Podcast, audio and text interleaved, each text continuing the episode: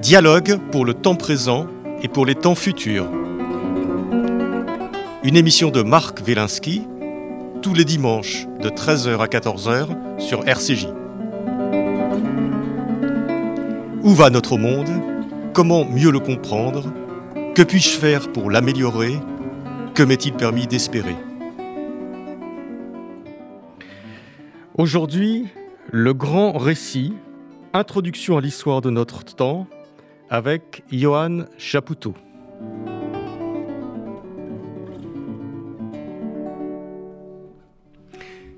Johan Chapoutot, bonjour. Bonjour Marc Velinsky.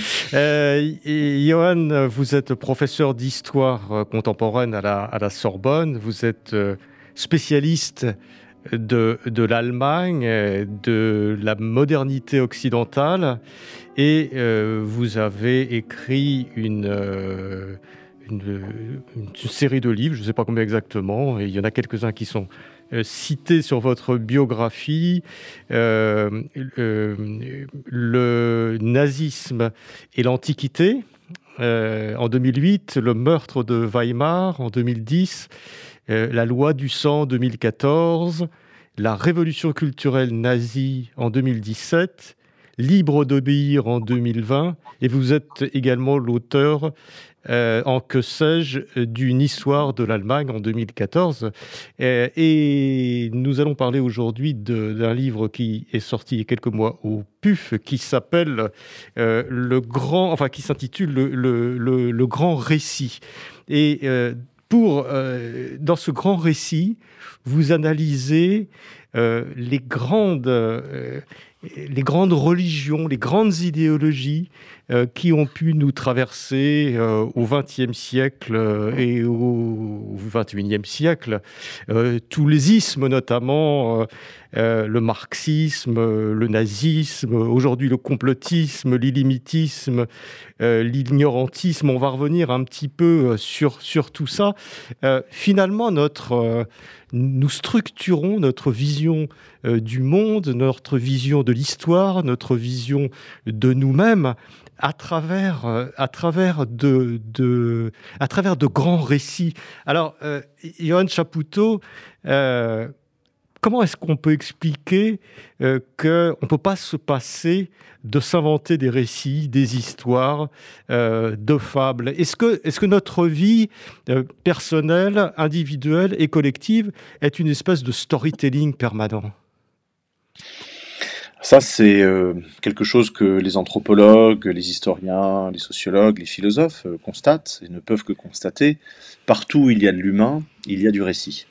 Euh, depuis euh, les peintures euh, rupestres des, grottes préhistoriques hein, qui représentent souvent des scènes de chasse ou des scènes rituelles, il y a, il y a récit partout il y a de l'humain de telle sorte que on a pu être qualifié par l'écrivaine Nancy Houston, qui était par ailleurs l'épouse de Svetan Todorov, on a pu être qualifié d'espèce fabulatrice. Hein. Nous sommes l'espèce qui raconte, qui euh, crée des fables, qui crée des récits.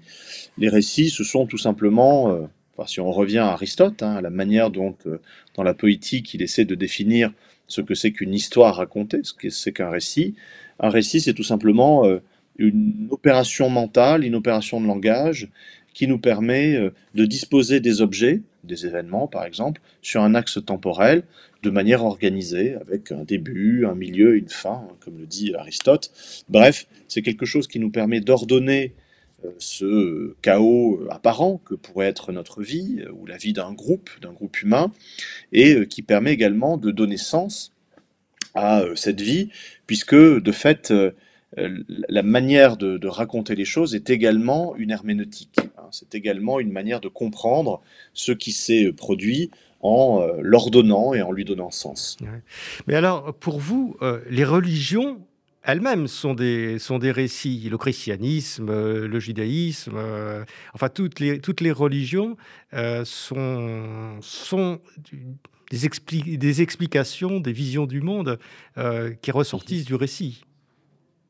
Oui, alors, à commencer par euh, la Bible et puis par l'Ancien Testament, hein, bien entendu, euh, qui est euh, en grande partie censé être un livre d'histoire et d'histoire vraie, Ensuite, il y a beaucoup de, évidemment d'adaptations, de métaphores et et de transpositions mais euh, le récit est consubstantiel aux, religions du livre, aux trois religions du livre, hein, issues, de, de l'Ancien Testament, euh, avec un récit qui est censé être euh, factuel, qui est censé raconter l'épopée d'un peuple, et puis pour le Nouveau Testament, l'arrivée d'une modalité de Dieu ou du Fils de Dieu, hein, et raconter également son histoire. C'est un, un récit qui est censé raconter le réel, et qui par ailleurs est porteur de normes, hein, puisque évidemment euh, la manière dont les choses sont présentées euh, font, euh, font émaner des normes, des normes de comportement à titre individuel et à titre, à titre politique. Donc le récit effectivement est, très important et dans l'Occident chrétien, le, grand récit qui a dominé pendant, pendant 1500 ans, c'est le récit du salut, qui était gagé sur la biographie même du Christ. Hein. On était tous appelés euh, à vivre ce que le Christ avait vécu, c'est-à-dire euh, euh, la douleur, puis la mort, puis la résurrection, après une vie, une vie de, bonnes actions. et à titre individuel, c'était cela, et à titre collectif, ce qui a dominé l'Occident chrétien, c'est le providentialisme, c'est-à-dire cette vision de l'histoire qui permet de tout expliquer, de tout comprendre, de tout accepter aussi, de tout supporter, puisque derrière euh, tous les malheurs et tous les accidents que l'on peut vivre, il y a une volonté, une volonté bonne qui est celle de Dieu. Hum. Est-ce que c'est une façon de, se consoler euh, des malheurs du monde? Ah, très, très évidemment, c'est une, une manière de, tolérer au sens fort du terme, hein, c'est-à-dire de supporter ce qui nous arrive.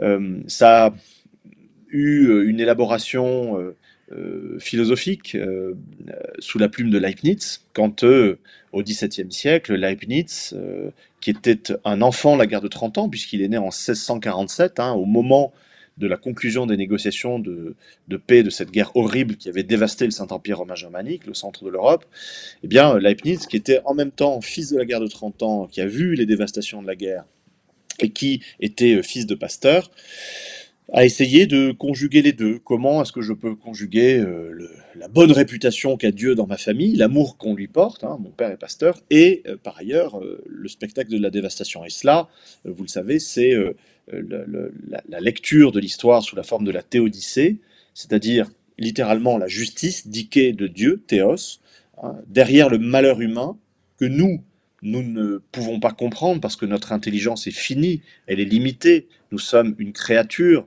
nous n'accédons pas à, euh, l'infinité du, Créateur et à son intelligence infinie, eh bien nous, nous ne pouvons pas comprendre, mais dans les dessins bons, bienveillants, comme on dirait aujourd'hui, du Créateur, tout cela a un sens.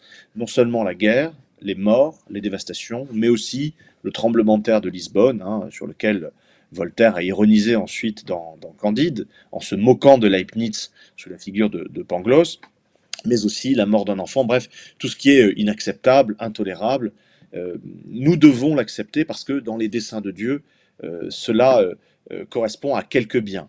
C'est ce que dit Leibniz lorsqu'il dit que nous vivons dans le meilleur des mondes possibles, c'est-à-dire non pas un maximum absolu, hein, nous ne vivons pas dans le meilleur des mondes, mais dans le meilleur des mondes possibles, c'est-à-dire nous vivons dans un, euh, optimum relatif calculé par Dieu euh, pour euh, que nous menions au mieux nos existences à bien vers le salut.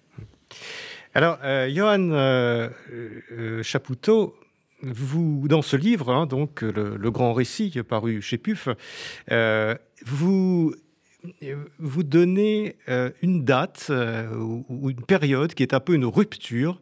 Et cette rupture, c'est la guerre de 14. C'est le moment où euh, les grands récits théologiques qui nous permettaient une représentation du monde positif, favorable, confortable d'une certaine façon, éclatent. c'est un des premiers grands traumatismes du XXe siècle, il y en a eu d'autres. et à partir de ce moment-là, euh, le récit euh, théologique, le récit religieux, euh, notamment chrétien, en, Occident et en Europe, est remplacé par d'autres types de récits. Oui, alors il y a évidemment un, effritement du providentialisme un long étiolement au cours du 19e siècle pour des raisons que nous connaissons, qui sont euh, le développement de l'alphabétisation, le développement également de, de ce que nous appelons euh, la science, et qui, euh, au fond, à la fin du 19e siècle, pensaient avoir compris et pouvoir expliquer la totalité du monde réel, hein, la physique et la chimie de l'époque, avant l'apparition évidemment de la théorie de la relativité et de la mécanique quantique, eh bien cette science-là euh, penser avoir euh, maîtrisé le monde et l'avoir compris et pouvoir le, pouvoir le dominer. Donc il y a eu ce développement de la science qui euh, rendait au fond superflu le recours divin pour expliquer les, les événements que nous vivions. et ensuite, il y a eu cette tragédie de la Grande Guerre, qui a été un suicide européen. Hein, tout le monde l'a vécu comme cela et qui euh, a fortement ébranlé euh, les Européens de, l'époque, puisque le cœur de la civilisation, ou prétendu-elle, au fond, était un gigantesque charnier, 20 millions de morts, euh, une science qui avait produit la chimie des gaz de combat, qui avait promis les mitrailleuses avec ses murs de balles, lorsque vous tirez de 600 à 1000 projectiles minutes, c'est un véritable mur d'acier qui fait face aux, aux, soldats, les obus qui pulvérisent littéralement les corps, bref, il y a eu euh, un, doute profond, bien exprimé par tous les contemporains, hein, notamment Paul Valéry, euh, lorsqu'il dit en 1919 Nous autres civilisations, nous savons désormais que nous sommes mortels. Et, dans ce contexte-là, plusieurs choses deviennent très difficiles. Euh, d'abord, le fait de, de, croire en un Dieu bienveillant, en, un Dieu bon. Ça devient difficile lorsque l'on constate le carnage, le massacre et, et les dégâts. Et autre difficulté, la difficulté même à faire du récit, et notamment en littérature. Comment est-il possible encore d'écrire et euh, de, d'écrire comme avant après ce qui s'est passé? Et ça, on le voit très bien dans des mouvements euh, qui contestent radicalement euh, la, notion même de littérature, la possibilité même d'une littérature, chez les dadaïstes, chez les surréalistes, hein, qui font le, le, procès de Maurice Barrès de manière symbolique. Hein.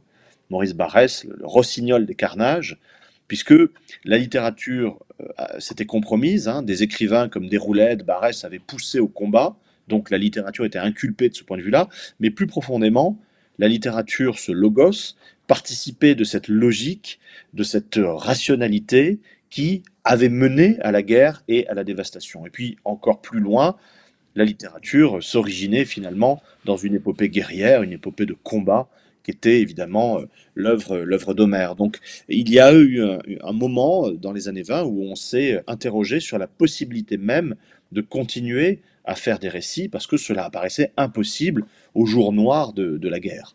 Mais pourtant, on est, euh, je dirais que on est contraint à avoir des récits. Lorsqu'on lit votre livre, Johan Chapoutot, on s'est dit que finalement, on abandonne un récit pour, euh, pour en adopter un autre. On ne peut pas vivre sans le récit parce que c'est ce récit euh, que nous nous racontons à nous-mêmes, euh, individuellement ou collectivement, qui structure notre vision du monde. Sinon, nous serions dans un monde qui n'a pas de sens. Oui, et ça aussi, c'est quelque chose que l'on ne peut que constater comme historien et que d'autres peuvent prendre en charge plus euh, euh, intelligemment. Euh, je pense bah, à nos collègues psychiatres, psychanalystes, aux théologiens et au ministère des, différents cultes hein, qui ont peut-être des, choses à nous dire là-dessus. En tout cas, effectivement, on, nous sommes structurés par, par le récit. Hein. Là aussi, on peut revenir à, Aristote, hein, qui nous décrit comme, entre autres, comme zoon logikon, comme être de langage, comme animal de langage.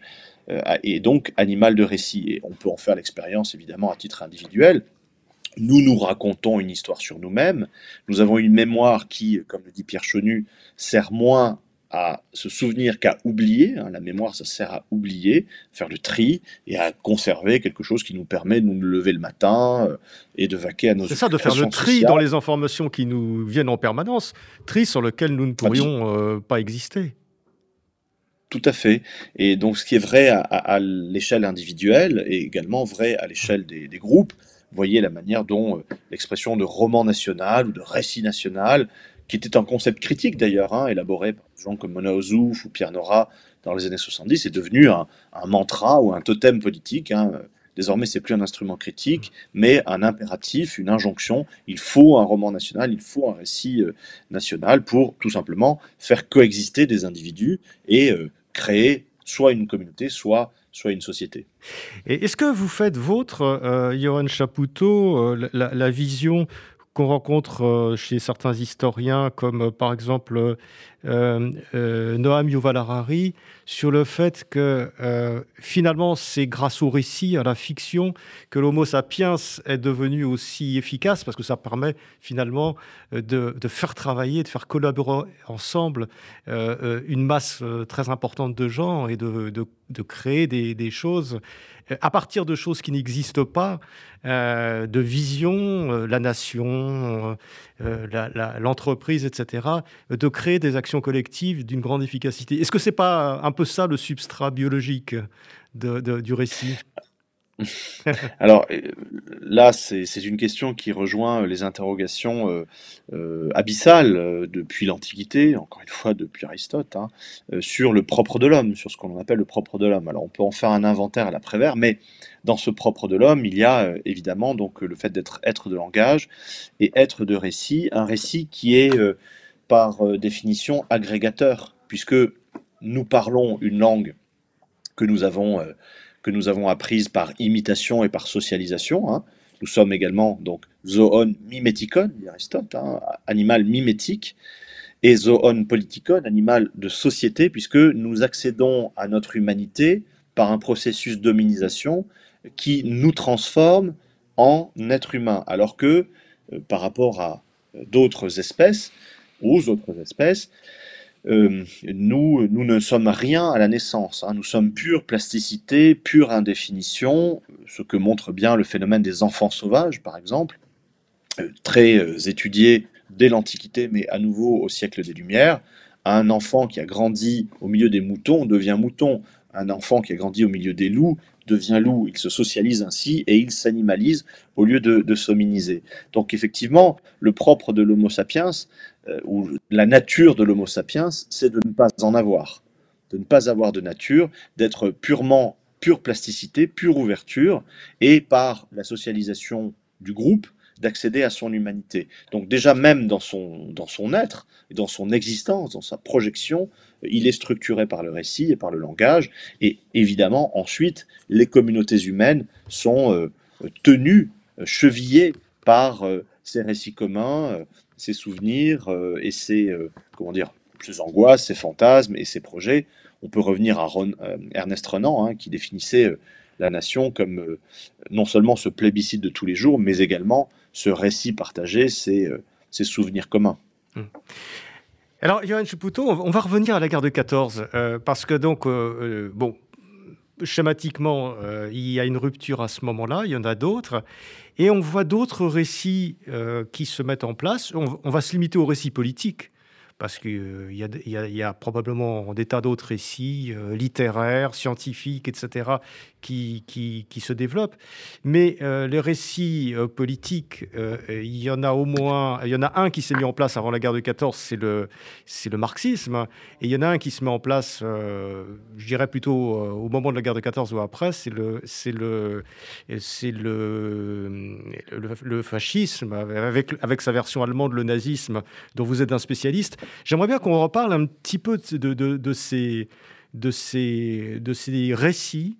Euh, vous dites que finalement, le terme idéologie est trop faible euh, pour exprimer ce que sont ces, euh, ces récits, car ce sont plus finalement des nouvelles religions euh, qu'autre mhm. chose? Idéologie, c'est simplement, on, se limite un peu, c'est la façon dont on voit le monde, etc. Alors que là, c'est euh, vraiment des récits qui sont structurants comme des religions. Oui, alors je reprends cette intuition euh, à d'autres. Hein, alors à l'historien Emilio Gentile qui a très bien défini et très bien étudié le fascisme comme religion politique sous l'aspect rituel essentiellement. Euh, une idéologie euh, politique comme le fascisme euh, se calqué, hein, était calqué sur les religions polyades de l'Antiquité, les religions civiques, qui étaient essentiellement rituelles. Et ça, il le montre bien. Mais avant Emilio Gentile, c'était Raymond Aron, qui, dès un article de 1944, parle de religion séculière. Et l'intuition de Raymond Aron, qui était un, non seulement un sociologue, mais un, philosophe et, un, observateur très sagace du monde contemporain. L'intuition de Raymond Aron, elle est, euh, euh, très, très pénétrante, puisque de fait, ce que l'on appelle les idéologies du XXe siècle, hein, euh, fascisme, nazisme, stalinisme, prennent en charge, prennent en compte et prennent en charge des dimensions de l'existence que les doctrines politiques du XIXe siècle laissaient de côté. Euh, les doctrines politiques du 19e siècle se limitaient à euh, étudier euh, les manières d'accéder au pouvoir, de l'exercer, parfois pour les idéologies de gauche, de partager les richesses, mais des questions existentielles touchant à l'intimité de l'individu mortel n'étaient pas prises en, en considération. C'est ce que font par contre les doctrines ou les nouvelles cultures politiques fascistes, nazies euh, ou euh, staliniennes, qui euh, prétendent non seulement régler toutes les questions qui étaient considérées par les doctrines classiques du 19e siècle, mais aller au-delà, puisque entre les deux, il y a eu, on y revient, cette Première Guerre mondiale, qui a été une gigantesque mort de masse, qui a fortement ébranlé, au sens anthropologique, hein, profondément ébranlé les contemporains, et qui les a laissés très souvent démunis pour faire le deuil parce que lorsque la mort frappe, et lorsque une mort, euh, euh, comment dire, euh, enfin, incompréhensible frappe, par exemple des parents qui enterrent leurs enfants, c'est devenu un phénomène de masse en Europe entre 14 et 18, eh bien, il faut un soutien transcendant très fort pour pouvoir faire le deuil et donner sens à cette mort. Or, cette mort de masse de la Première Guerre mondiale,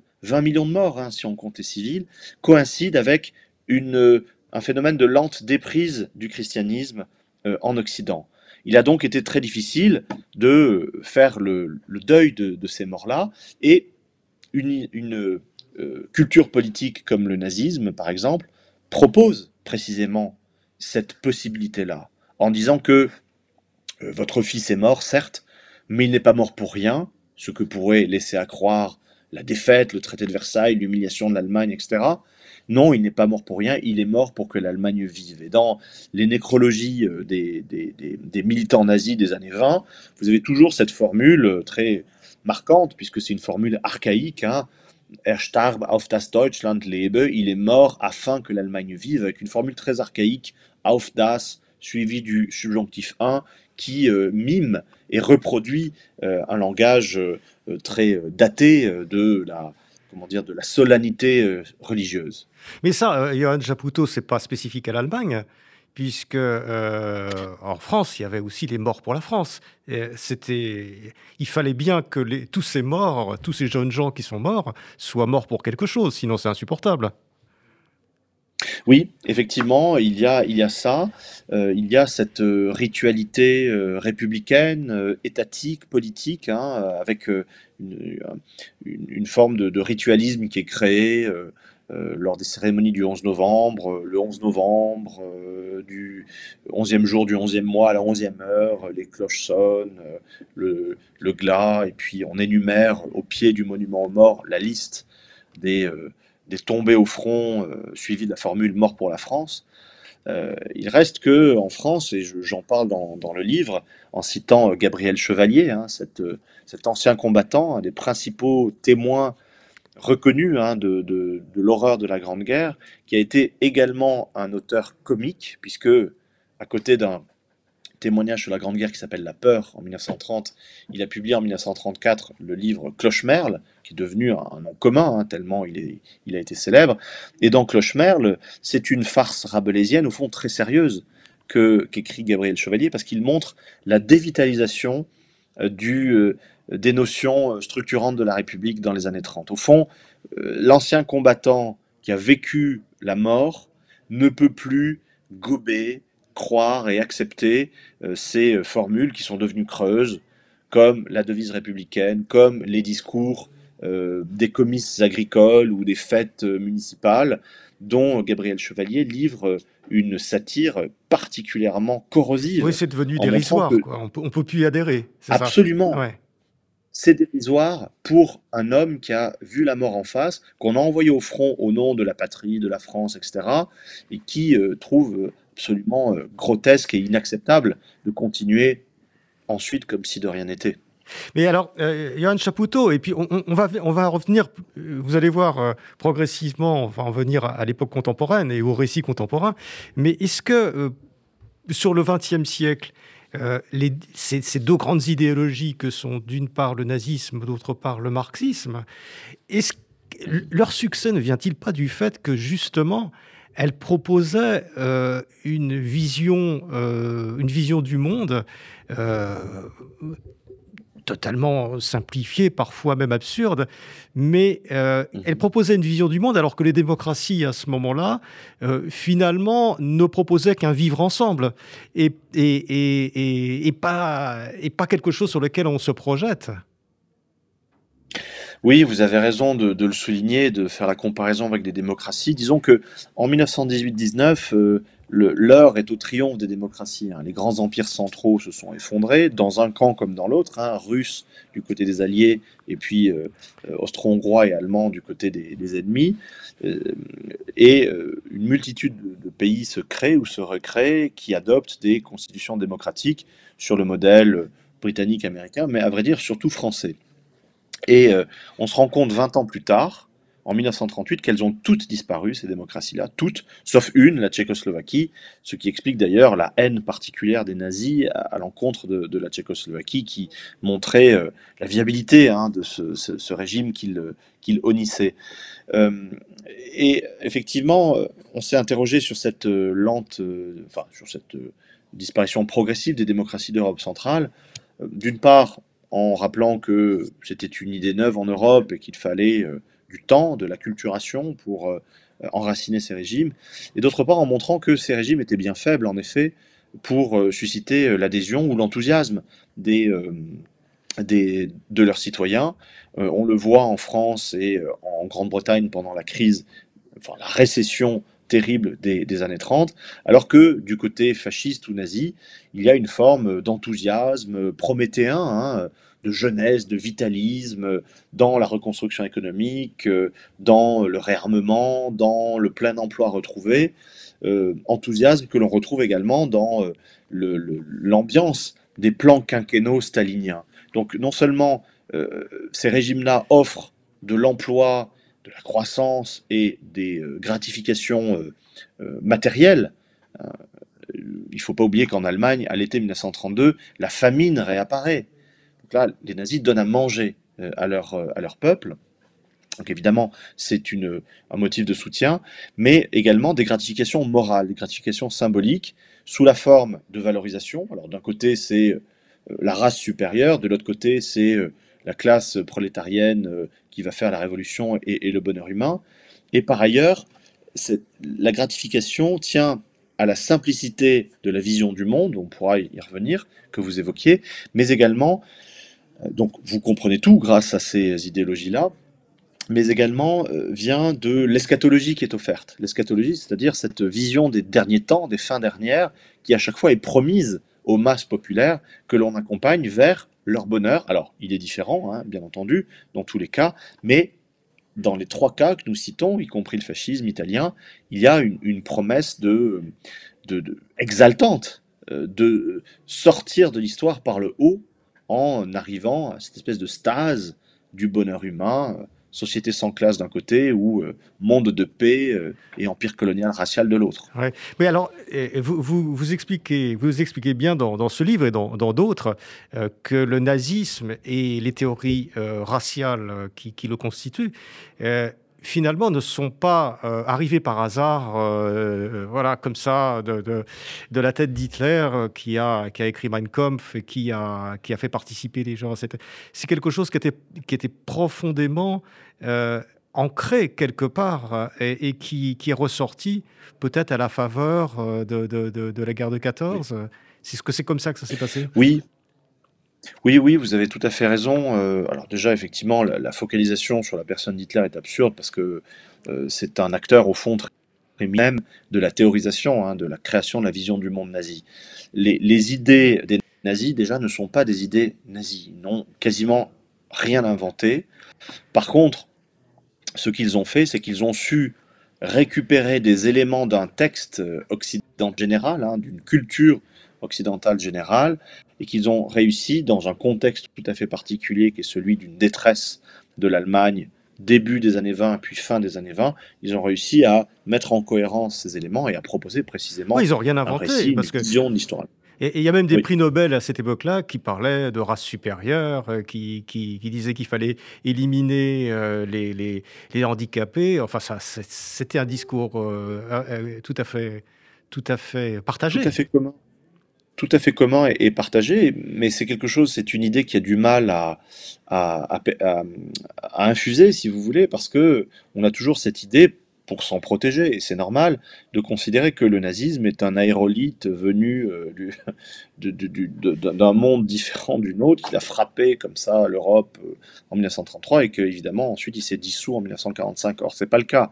Les, les, fondements de la vision du monde nazi, reprenons leur expression, Weltanschauung, sont euh, des idées tout à fait banales et partagées à l'époque, l'impérialisme, le racisme, l'antisémitisme, le colonialisme, le capitalisme, le nationalisme, le militarisme, enfin bref, plus ce que vous citiez, c'est-à-dire euh, le darwinisme social, l'eugénisme, euh, tout cela a été partagé euh, alors très largement à droite, mais aussi à gauche. Hein. quand on pense par exemple à quelque chose comme comme l'eugénisme, euh, lorsque vous lisez Zola, euh, vous voyez quand même euh, quelqu'un qui a une vision tellement déterministe, biologique et noire des choses que l'eugénisme y trouve, y trouve tout à fait sa place, parce que ça permettait de, de renforcer ou de rasséréner ou de régénérer même la classe ouvrière grâce, grâce à la science. Mmh. C'était la pointe avancée, avancée de la science.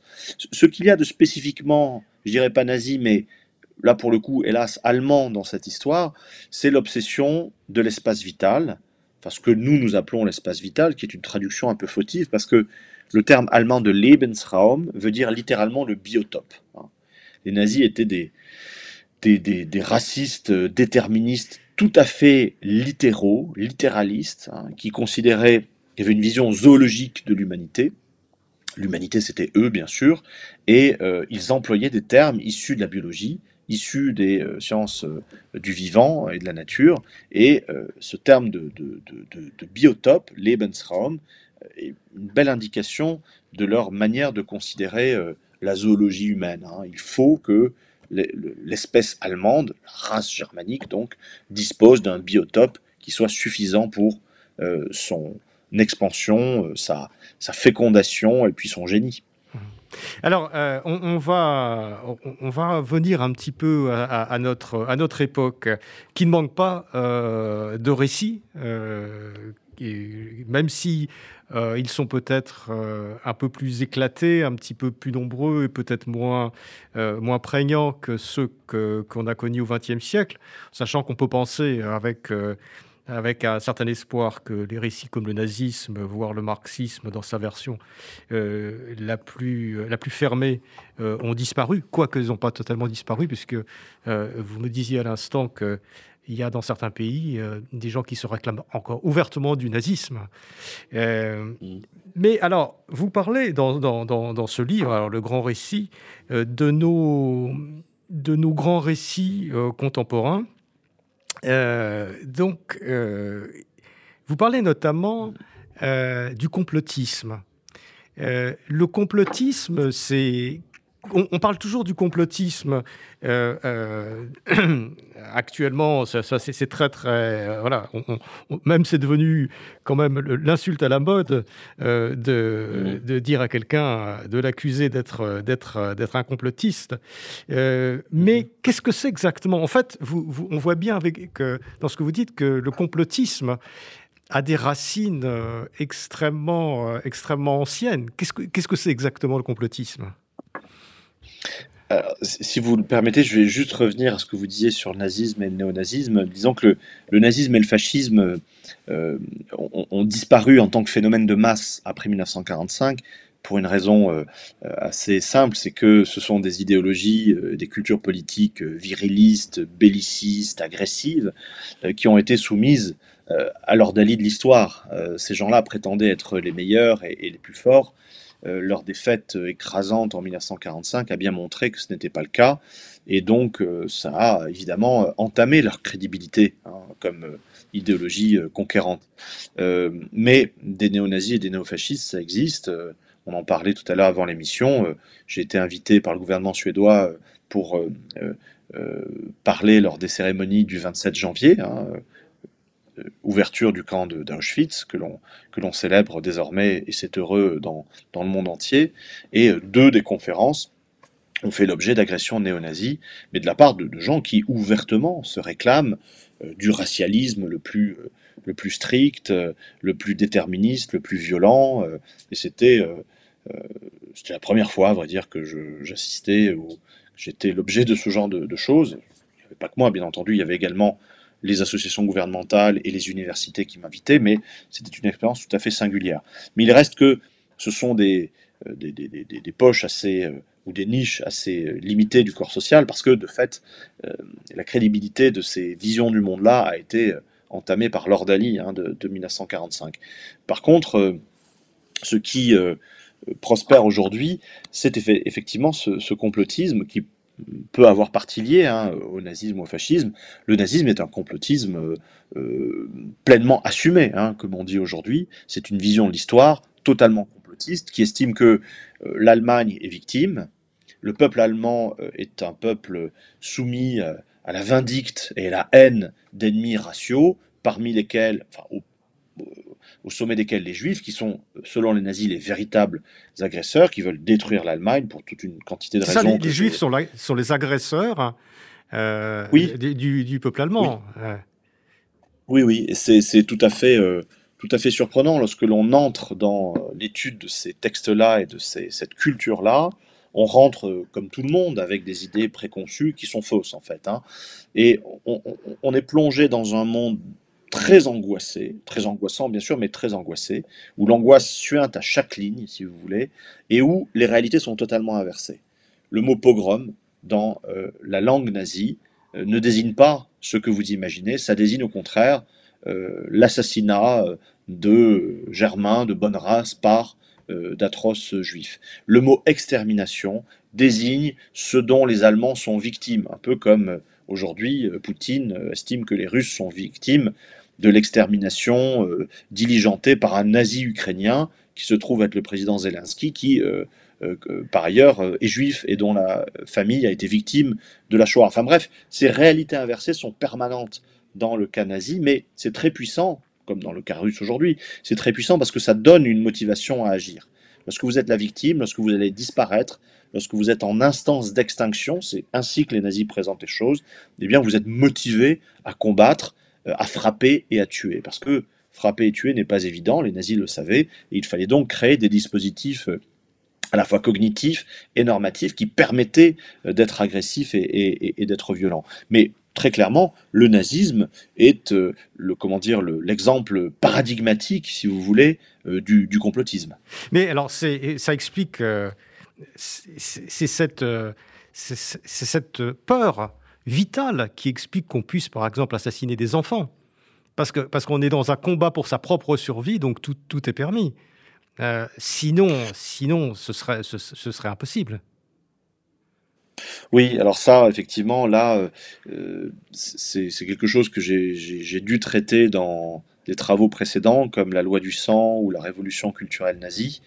Euh, la loi du sang, d'ailleurs, qui avait obtenu le prix d'Yad Vashem, j'en étais très fier parce que c'était la première fois que Yad Vashem consacrait un, livre qui était exclusivement consacré aux bourreaux et à leur vision du monde, à leur catégorie normative, qui entrait à ce point si vous voulez, dans euh, l'esprit, dans euh, l'intellect ou dans l'outillage mental et les catégories mentales de ceux qui ont commis euh, des choses qui, ne sont pas, qui ne sont pas concevables pour nous, et, heureusement. L'objet du livre, c'était de voir comment ces choses inconcevables avaient pu être concevables, précisément, voire souhaitables, désirables, par des êtres humains, ça reste des, êtres humains. Comment est-il possible d'assassiner un enfant au bord d'une fosse en Lituanie? Ou en Biélorussie ou en, Ukraine? Comment c'est possible? Eh bien, tout un, discours complotiste, toute une vision de l'histoire obsidionale, paranoïaque a été développée qui conduisait à dire, et ça on le constate non seulement dans les textes euh, des chefs, hein, dans les discours d'Himmler par exemple, comme dans les correspondances ou les journaux intimes des exécutants à la base, eh bien, une vision du monde qui consiste à voir l'enfant non pas comme un, euh, petit juif, mais comme un futur juif adulte, euh, qui sera dangereux et qui viendra tuer vos propres enfants. C'est ce que les gens disent. Hein, c'est ce que les exécuteurs disent.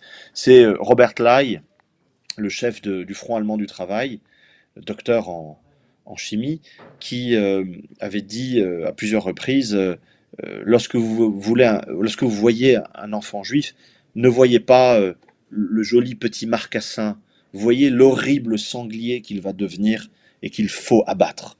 Voilà.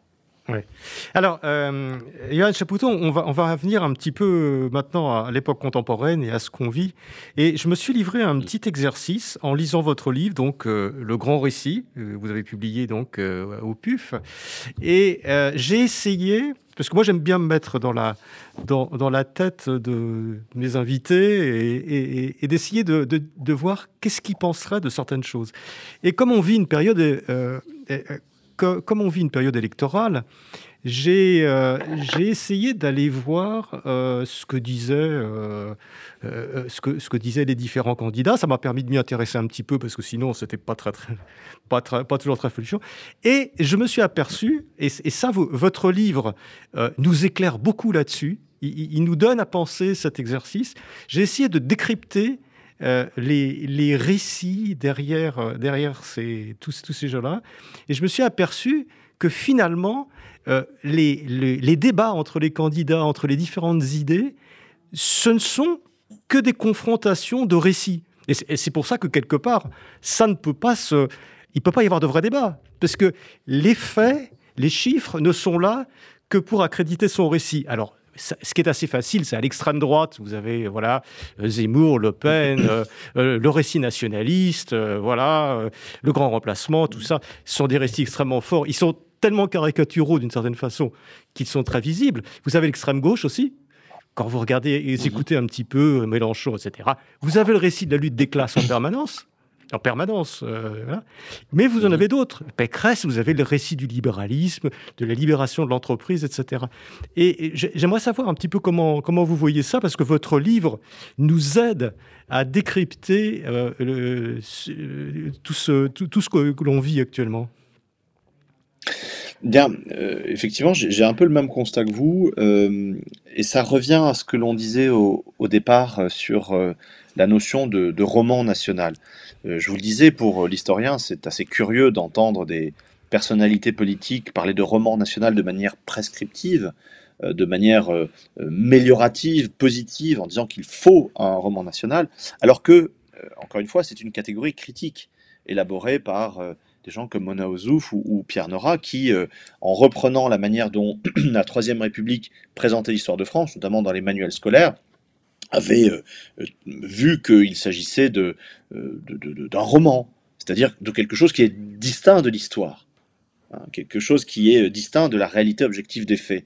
Et donc le, fait de voir des candidats promouvoir la notion de, roman national de manière injonctive, hein, comme, comme, une injonction, me laisse à penser qu'il y a comme une forme de démission du politique chez la quasi-totalité des candidats, notamment au centre, à vrai dire. Hein. En gros, un arc allant de, euh, de, Pécresse à, euh, à Jadot euh, Hidalgo en passant par Macron, des gens qui auraient acté la démission du politique, la démission de l'absence de pouvoir du politique par rapport à des puissances qui les dominent comme les marchés, les lobbies, etc.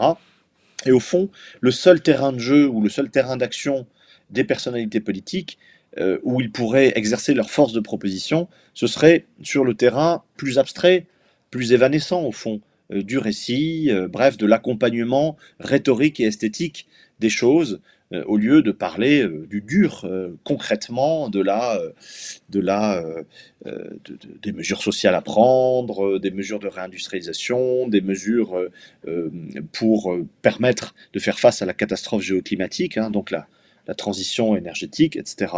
Voilà, donc c'est un petit peu ma, lecture des choses, mais sans doute est-elle contestable. Mais alors, est-ce que, est que vous êtes sensible à ça, cette, cette, euh, cette, confrontation des discours? On a l'impression qu'ils ont chacun leur fable d'une certaine façon. Alors, il y, y, en a un qui va voir la, la fable du grand méchant loup, l'autre qui va voir la, fable du chaboté. Euh, voilà, et mhm. puis, euh, parce qu'il faut aller vite et qu'il faut faire les, les réformes, etc. Et, et, ça explique pourquoi, finalement, il ne peut pas y avoir de finalement, il n'y a, pas de débat, il n'y a pas de discussion. on, choisit entre. Qu'est-ce que c'est une élection finalement? On choisit entre différents récits celui qui, qui nous correspond le mieux? C'est ça?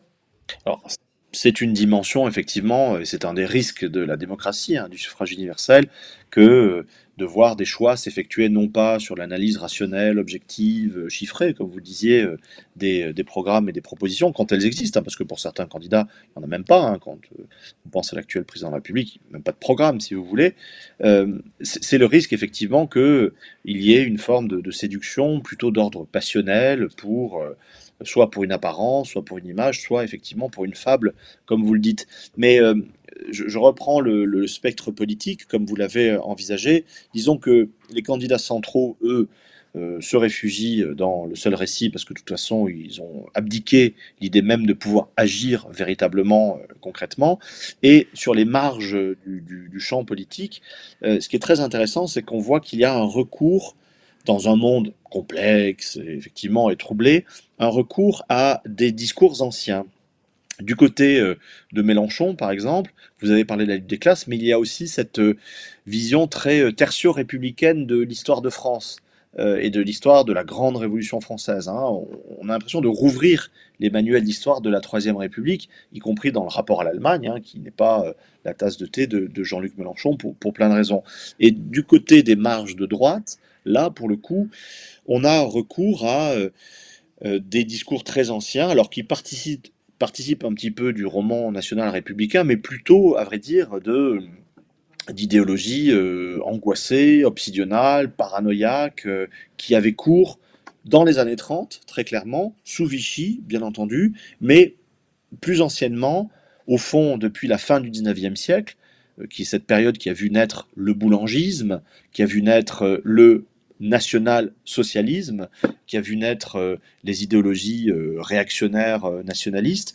Et pour, dans le cas de Zemmour, quel plus extrême, vous avez des, comment dire, une inscription de sa vision de l'histoire de France très clairement dans le complotisme contre-révolutionnaire de la fin du XVIIIe siècle. Hein. Ce moment où, face au choc de la Révolution, certains élabore une vision complotiste des choses, euh, qui est que euh, la démocratie, euh, c'est mal et c'est forcément satanique, et c'est dû à un complot maçonnique, d'abord, ça c'est l'abbé Baruel, qui au fil des décennies, au XIXe siècle, va devenir un complot judéo-maçonnique, puis judéo-bolchevique, puis juif tout court. D'accord. Euh, Johan Chapoutot, j'avais des tas de questions à vous poser, mais euh, on arrive euh, à la fin de, cette émission. Je vous remercie en tout cas d'être venu, de nous avoir éclairés. Et puis surtout, je renvoie nos auditeurs à votre livre, donc Le Grand Récit, chez PUF, un livre écrit. Alors, c'est pas toujours le cas des livres universitaires, mais avec une, une limpidité, une richesse tout à fait, tout à fait, tout à fait extraordinaire un livre tout à fait passionnant. Euh, merci d'avoir été notre invité aujourd'hui sur Pilpoul. Merci à vous.